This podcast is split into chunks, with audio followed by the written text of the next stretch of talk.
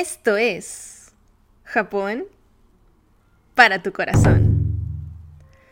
¿Cómo estás? Bienvenida y bienvenido a esta serie de episodios.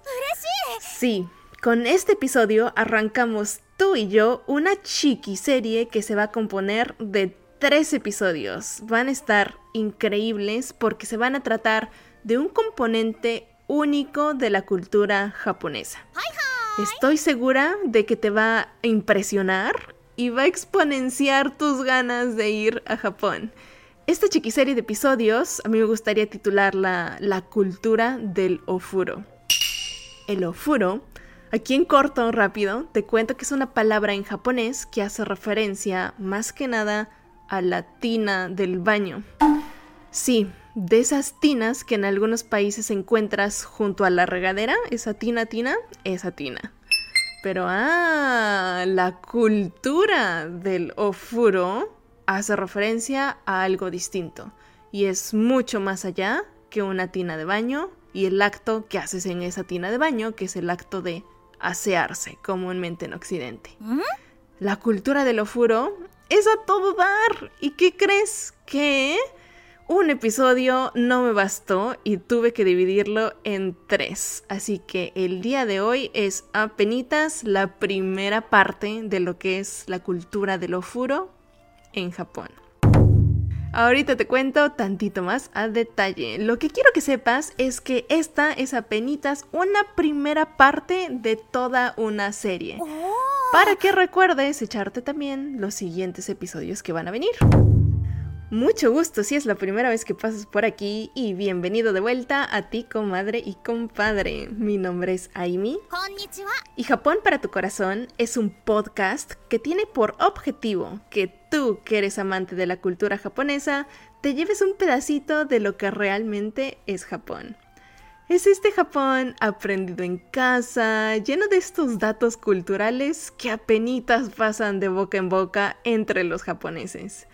Este es un cachito real de Japón para tu corazón. Uf, mucho que compartir contigo en este primer episodio de la serie. Te quiero contar de qué se va a tratar este episodio en específico. Hoy particularmente te voy a llevar a conocer lo que es la cultura del ofuro. Pero para esto te tengo que contar qué es el ofuro. ¿Qué es lo que normalmente encuentras en una casa tradicional japonesa en el ofuro, en el cuarto? En la segunda parte te quiero contar de cómo se usa este cuarto de baño en Japón. Porque para todo esto se usa de una manera diferente, inclusive nos sentamos en Japón para bañarnos. Si tú crees, ahorita te cuento detalle. Por último, en la tercera sección de este episodio, te voy a contar de la cultura del ofuro como un espacio de convivencia familiar. Y es que al ofuro se entra en familia a echar el chal. Ahorita te cuento a detalle porque este episodio va a estar padrísimo. Ojalá te sorprendas, ojalá encuentres algo nuevo, bonito que platicar con tu comadre, con tu compadre que le guste Japón. Y ahora sí, sin más introducción, Vámonos directo a remojar en esta tina de agua calientita que se llama ofuro. Como te contaba en un inicio, la palabra en japonés ofuro hace referencia a la tina de baño. Es el lugar donde ponemos agua calientita y nos pasamos a remojar.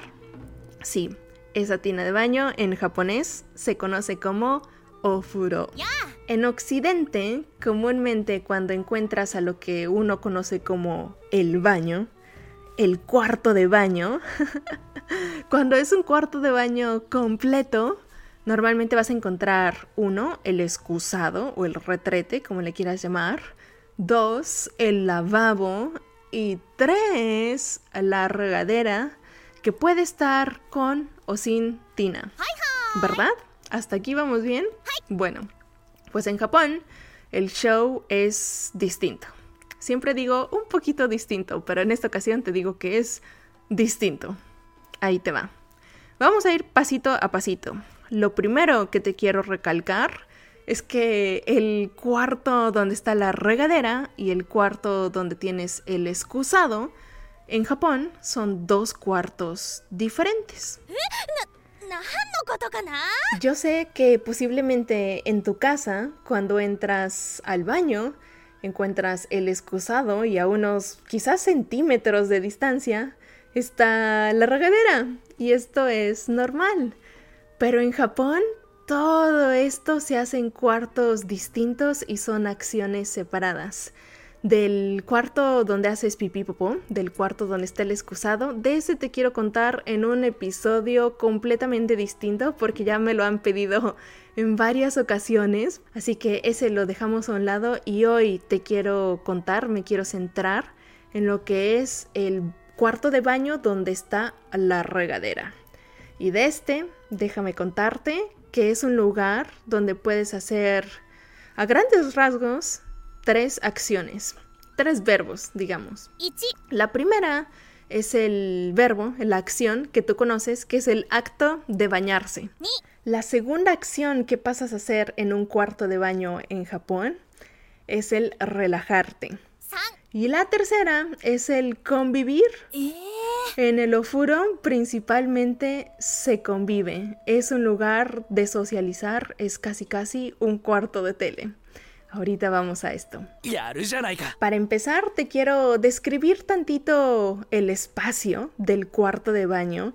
Te quiero contar de los componentes que normalmente vas a ver en un cuarto de baño de una familia de clase media tradicional japonesa para que cuando visites a uno de tus amigos, amigas, comadres, compadres por allá, sepas cómo usar este cuarto de baño y por qué están esas cosas ahí. Así que déjame primero describirte lo que es el cuarto de baño en Japón. Y es que es un espacio que normalmente se divide en dos partes. La primera parte, que normalmente es la mitad del espacio, es el espacio donde está la regadera. Y la segunda parte de este espacio de cuarto de baño en Japón es el lugar en donde está la tina del baño la tina del baño que en este episodio vamos a estar platicando y vamos a estar definiendo como el ofuro. Te acabo de contar que este espacio, que este cuarto de baño en Japón se utiliza para hacer tres principales acciones. Pues bien, en la primera mitad de este cuarto de baño es donde vas a estar enjabonándote, enjuagándote, es decir, aquí es donde vas a hacer la primera acción, que es el, el bañarte, el ducharte. Y la segunda y tercera acción que se hace en un cuarto de baño japonés, las vas a hacer dentro de lo que es el ofuro. Para allá vamos. Solo que primero te tengo que contar cuáles son los principales componentes de este cuarto, de este espacio.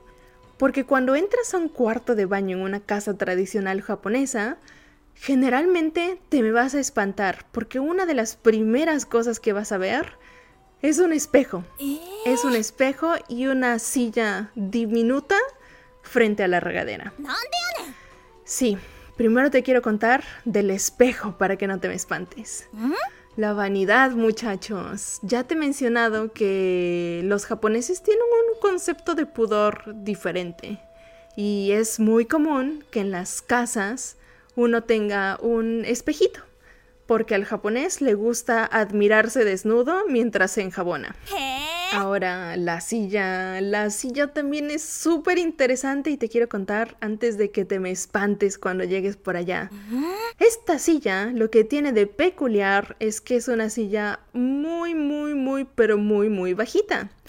Imagínate una silla como para un niño de kinder, haz de cuenta más o menos de ese alto. 35 centímetros cuando mucho, 40 centímetros si quieres.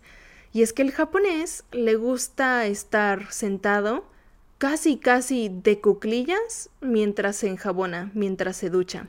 Y es por esto que uno, comúnmente en una casa tradicional japonesa, va a tener este banquito para bañarse de cuclillas. Y te preguntarás, ¿en todas las casas te cae que hay un banquito? Sí, casi casi te puedo asegurar que la casa que visites va a tener un banquito. Inclusive en baños públicos, que de los baños públicos te voy a contar en la segunda parte de este chiquiserie, de esta chiquiserie que te digo, pero por el momento te puedo casi casi garantizar que en una casa tradicional japonesa uno tiene de estos banquitos. ¿Y qué crees? Por si el espejo y el banquito fueran poco, en una casa tradicional japonesa, cuando entras al cuarto de baño, te vas a topar también con una o dos o quizás con tres jícaras. Una jícara para tomar agua de la tina y darte de jicarazos. Para quien me esté escuchando desde España, una jícara es una especie de cubeta, es como un cuenco, le cabe más o menos como un litro, quizás un litro y medio de agua. Y cuando digo jicarazos, me refiero a esta acción de agarrar esta cubeta pequeña, meterla en la tina para tomar agua de la tina y echarte esta agua con este cuenco, con esta cubeta, sobre el cuerpo para enjuagar tu cuerpo. A esto creo que en América Latina se le conoce como jicarazos. ¿Cómo vamos hasta aquí? Entonces, en un cuarto de baño en Japón, vas a toparte con jícaras, con un banquito, con un espejo, pero también va a haber muchas más cosas interesantes. Y te las quiero contar todas. Pero ¿qué crees? Esta primera parte del episodio se me está haciendo un poquito larga. Así que lo que voy a hacer es mandar a un corte y regresando te voy a contar de las otras cosas interesantes que te encuentras en un cuarto de baño en Japón. Y además, en la segunda sección, también te voy a contar de lo que es la cultura del ofuro para un japonés. Todo después del corte. Ahorita nos vemos.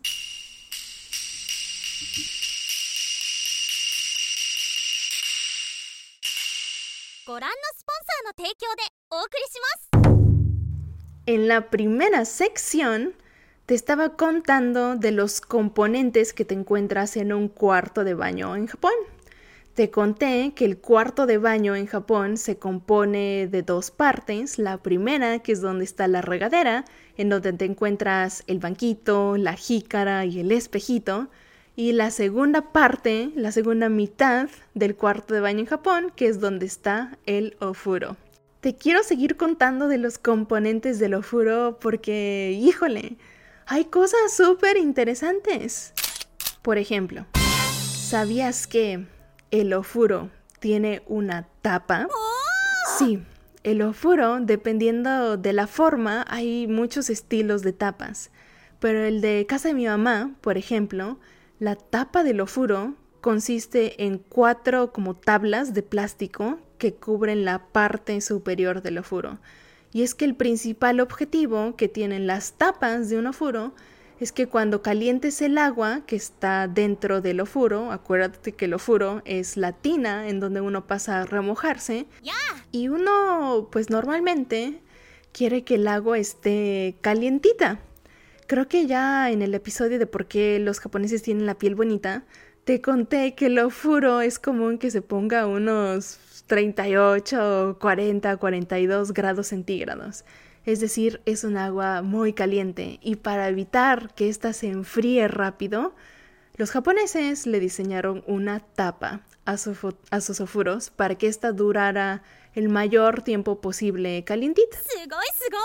Luego, otra cosa que se me hace súper interesante del ofuro, que posiblemente en otros países se conoce poco, es que el ofuro tiene un calentador eléctrico. Y ya te contaba en episodios pasados que el ofuro es casi casi como una tetera eléctrica. Ingresas la temperatura que quieres que esté el ofuro, inclusive ya hay unos super pros en los que les puedes poner la hora. Imagínate que sabes con certeza que a tu casa llegas a las 7 de la tarde en punto y que te quieres meter al ofuro a esa hora. Entonces le puedes poner a tu calentador eléctrico que a las 7 de la tarde tu tina esté calientita y llena a 40 grados, por ejemplo. Y ya lo dejas preprogramado y todos los días puedes bañarte a la hora que te gusta, a la temperatura que te gusta. Así es que es una maravilla y si quieren después entramos en detalle y por Instagram les puedo pasar unos videos y unas fotos. Va a estar buenazo. Y ahorita vámonos directo a otro elemento que te quiero platicar que creo que se me hace súper importante para poder entender la cultura japonesa un poquito más a fondo. Y es que el cuarto de baño en Japón, este lugar donde está la regadera y el ofuro, tiene un deshumidificador. Yo te he contado ya casi casi me cae que, en todos los episodios te cuento que el japonés es súper quisquilloso con esto del ambiente, con la humedad y con la resequedad. Y este episodio pues lo tengo que tocar. De verdad, para entender el japonés necesitas siempre tomar en cuenta lo que es la humedad. Y el japonés tiene sí o sí un deshumidificador en su cuarto de baño donde está el ofuro, porque ya te la sabes, al japonés le gusta evitar lo que es la humedad, porque sabe que en un ambiente húmedo llega el mo. El mo en japonés se conoce como kabi. Y es esto negro que de verdad en Japón se acumula en un 2x3 si se te olvida poner tu deshumidificador. Así que, pues ya sabes, en un cuarto de baño en Japón sí o sí va a haber deshumidificadores. Pero cuéntame, me encantaría saber, ¿esto del deshumidificador es cosa solo de la quisquillosidad del japonés o también existe en tu país? Cuéntame, ya sabes, si me estás escuchando por YouTube, cuéntame por ahí en comentarios. Y en caso de que me estés escuchando por Spotify, Google, Apple Podcasts, en Anchor, Recuerda, o más bien, ¿ya sabes que me puedes mandar mensajes de voz? Anímate a mandarme uno, está ahí a un clic de distancia en Anchor y si te da tantita penita, no te preocupes, para eso está la cuenta de Instagram. Ahí me encuentras como arroba Japón Corazón, todo junto y sin acentos. Ahora, directo de regreso a lo que es el cuarto de baño en Japón. Hasta aquí van los datos curiosos de los componentes de qué es lo que encuentras en un cuarto de baño en Japón. Se me hace súper interesante y creo que complementa muy bien lo que hemos platicado en otros episodios. Porque acuérdate que en el episodio de por qué los japoneses se quitan los zapatos, Inclusive te conté de las botitas que utilizamos en este cuarto de baño. ¿Ya te hizo tantito más de sentido? Cuando un japonés no se está duchando, pero quiere entrar al cuarto de baño que está mojado y húmedo, lo que hace es ponerse estas botitas para evitar la humedad en sus pies. ¿Qué tal, eh? Lleno de datos curiosos y tú lo sabes porque escuchas Japón para tu corazón. Pero ahora, ahora sí viene lo bueno, comadre, compadre, escuchando este podcast. Ahora sí, te llevo a hacer un ejercicio de imaginación. Quiero que vayamos a un cuarto de baño en Japón tú y yo aquí. Si estás en el tráfico, por favor, los ojos abiertos, pero los demás, cierra los ojos que nos vamos a hacer nuestra rutina en el ofuro. Acuérdate que el japonés generalmente se baña por las noches. Así que imagínate que son las 7 de la noche. Llegas a tu casa, te alistas, vas al cuarto de baño, tu fro ya está listo porque acuérdate que ya lo programaste para que esté listo a 40 grados a las 7. Así que ya está listo para ti, te desvistes, abres la puerta y entras al cuarto de baño. ¿Qué tienes que hacer primero? Abres la tapa del ofuro, sientes el vaporcito calientito que sale, agarras la jícara la sumerges dentro de esta agua calientita. Aguas, de verdad está bastante caliente, así que lo primero que vas a hacer es enjuagar tu banquito. Acuérdate que tenemos un banquito en donde nos vamos a sentar, así que enjuaga este banquito, tantito nada más con la mañita, no le hace. Te sientas casi casi en cuclillas en tu banquito y comienzas tu rutina de aseo. Jicarazo por aquí, jicarazo por allá, shampoo por aquí, jaboncito por allá. Ahora, acuérdate que tienes un espejo.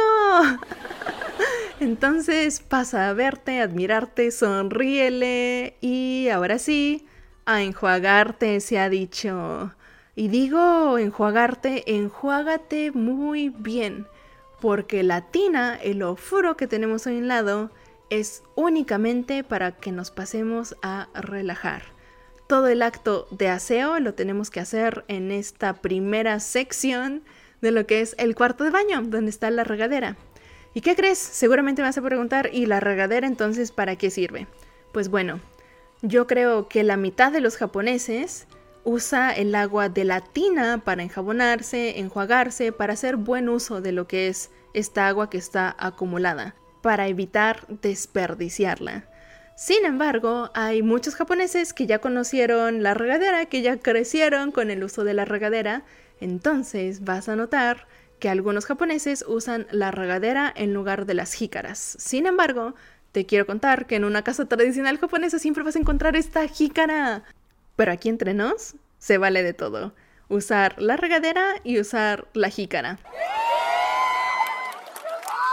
Y ya que terminaste de enjuagarte en todo ese jabón, ya te viste en el espejo, nada blanco en tu cuerpo, ahora sí puedes pasar a la segunda sección de lo que es el cuarto de baño, que es el ofuro. El ofuro ahora sí es ahí donde pasan los japoneses a relajarse. Te cuento rápido que este ofuro es un ofuro alto. Comúnmente cuando ves tinas en Occidente, son tinas largas, estrechas diría, y bajitas. Los ofuros japoneses en una casa tradicional japonesa son altos. A mí el ofuro que está en casa de mi mamá, por ejemplo, me llega como a la mitad del muslo cuando estoy parada al lado de él y cuando me siento dentro del ofuro, el agua, si está llena, me llega el agua literalmente casi casi a los hombros.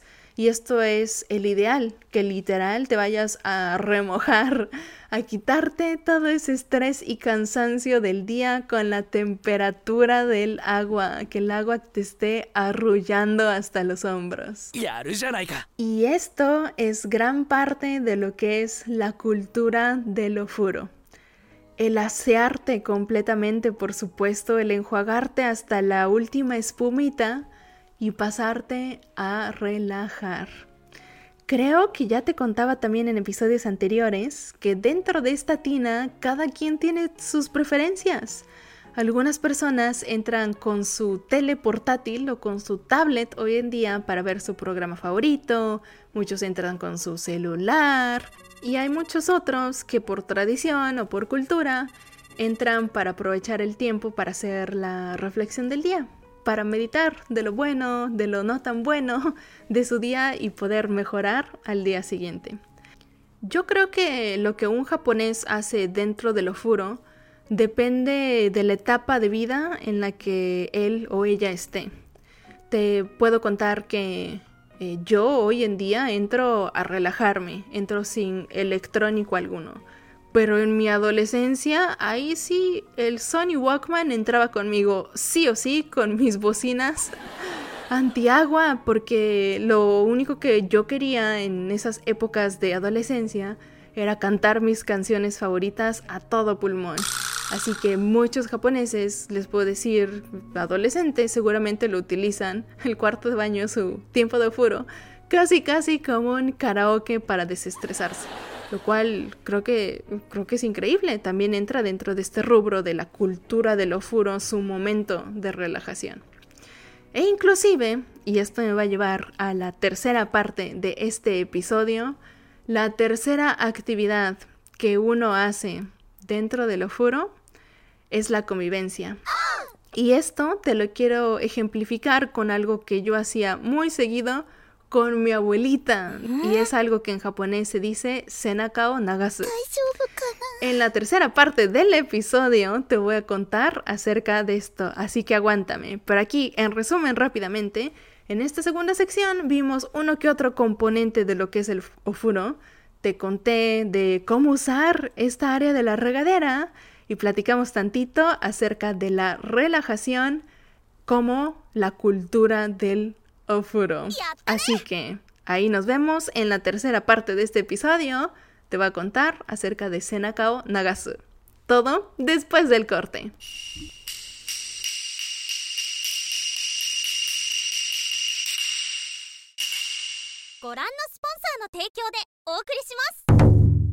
Ahora sí, te cuento de qué se trata esto de Senaka o Nagasu. Senaka o Nagasu es una acción que comúnmente se hace en familia en un cuarto de baño en Japón. Y es que, rápidamente como resumen, en un cuarto de baño en Japón es común uno, asearse, dos, relajarse y tres, convivir en familia. Y esto es por cómo el ofuro, la cultura del ofuro ha evolucionado a lo largo de los años. Y es que imagínate, hace unos 50, 60, bueno, quizás más, hace unos 70 años, en un periodo de posguerra, en Japón las casas carecían de este espacio de ofuro. Entonces lo que se tenía eran baños públicos en donde uno iba literalmente, por supuesto, a bañarse, a asearse, pero también iba a convivir con los vecinos, a platicar, a echar al chal, literal echar el chisme, pero alto, esto de los baños públicos te lo voy a contar en el siguiente episodio. Acuérdate que esto es una serie y que lo estamos dividiendo en tres partes. El baño público lo vamos a ver en el siguiente episodio, así que eso lo dejo a un lado. Pero lo importante es comentarte que el japonés desde que está pequeño está acostumbrado a estar en pelotas a estar encuerado con conocidos y con desconocidos. Por esto de que uno está acostumbrado a ir inclusive a baños públicos, a bañarse y echar el chisme, hasta con el vecino. Entonces, para un japonés es muy normal ah, meterse a este cuarto de baño, a este ofuro, en familia. Por ejemplo, si una niña pequeña es niña, valga la redundancia, se meterá con su mamá, con su abuelita, y en caso de que sea un niño, normalmente se meterá o lo meterán con el papá, con el tío o con el abuelito. Es decir, hoy en día sí hay una división de géneros en cuanto a la cultura del ofuro. Y bueno, seguro me preguntarás, ¿qué tanto haces en familia en el ofuro? En un cuarto de baño. Y bueno, la respuesta es que haces de todo un poco. Puedes cantar canciones, como te decía, puedes aprender el abecedario si los niños son chicos, ver un programa de televisión o inclusive ayudar al otro a lavarse el cuerpo. Y sin duda te está sorprendiendo, pero esto es algo muy normal y muy, ¿qué será? Tradicional, cultural en Japón, seguramente todos los japoneses que crecieron inmersos en la cultura de, Japón tienen historias, anécdotas, inclusive momentos padres, momentos de calidad en familia, en un afuro o en un baño público. Pero bueno, eso pregúntale a tus compas japoneses si tienes uno cerca por ahí, seguro te van a contar uno. A lo que voy hoy es que una de las actividades que puedes hacer en familia es algo que se conoce como Senakao Nagasu. Senakao Nagasu es una frase que se utiliza desde tiempos de Edo, es decir, hace muchos, pero muchos, muchos años. Y esto es porque el japonés entendió desde entonces que uno a veces pues necesita una, una manita de gato para lavarse la espalda, que a veces a uno pues los brazos aunque los tengas muy largos, bueno, quizás si los tienes muy largos, pero si los tienes como yo en un tamaño estándar, pues es un poquito complicado alcanzarse toda la espalda. Entonces, eh, se, se, creó, existe desde ese entonces, desde tiempos de Edo, la cultura de lavar la espalda del otro, de Senakao Nagasu. Inclusive, te adelanto tantito, en tiempos de Edo existía una profesión de lavar espaldas ajenas en baños públicos. Pero eso, nuevamente, te lo cuento en el siguiente episodio que estaremos hablando del Sento. A lo que voy con esto de contarte qué es el Senakao Nagasu y contarte de los componentes del ofuro, del convivir dentro del ofuro, es ejemplificarte de cierta forma que el ofuro es mucho más allá que una regadera, es mucho más allá que pasarse a duchar que sería lo primero que podríamos identificar a primera instancia. Inclusive si buscas ofuro nihairu, un ofuro, ¿para qué se utiliza? Si lo buscas en el buscador en Google, lo que te va a aparecer es que es un cuarto de baño. Pero la realidad es que la cultura del ofuro en Japón consiste, ya te la sabes, en tres cosas. En asearse, en relajarse y también, también en convivir con quien estás.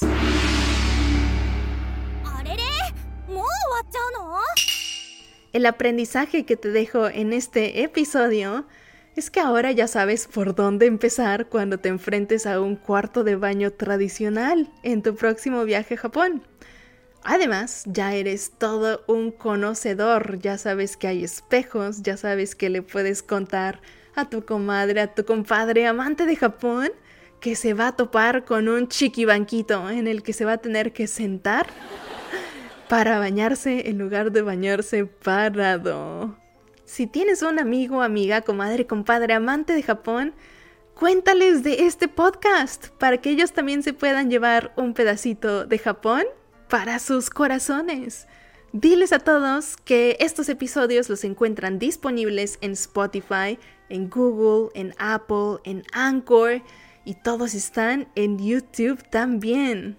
Además, me encuentran en la mayoría de las plataformas sociales como arroba Japón Corazón, todo junto y sin acento. Mucho gusto, mi nombre es Aimi y Japón para tu Corazón es un podcast que tiene por objetivo que tú que eres amante de la cultura japonesa te lleves un pedacito de lo que realmente es Japón. Es este Japón aprendido en casa, como Senaka o Nagasu, cosas que solo pasan de boca en boca es un cachito real de Japón para tu corazón. Ojalá te haya gustado el episodio. Muchas gracias por escucharme hasta aquí. De verdad, por favor recuerda compartir con ese comadre, con ese compadre que le gusta Japón. Y nos vemos en la siguiente, porque acuérdate, esta es una serie.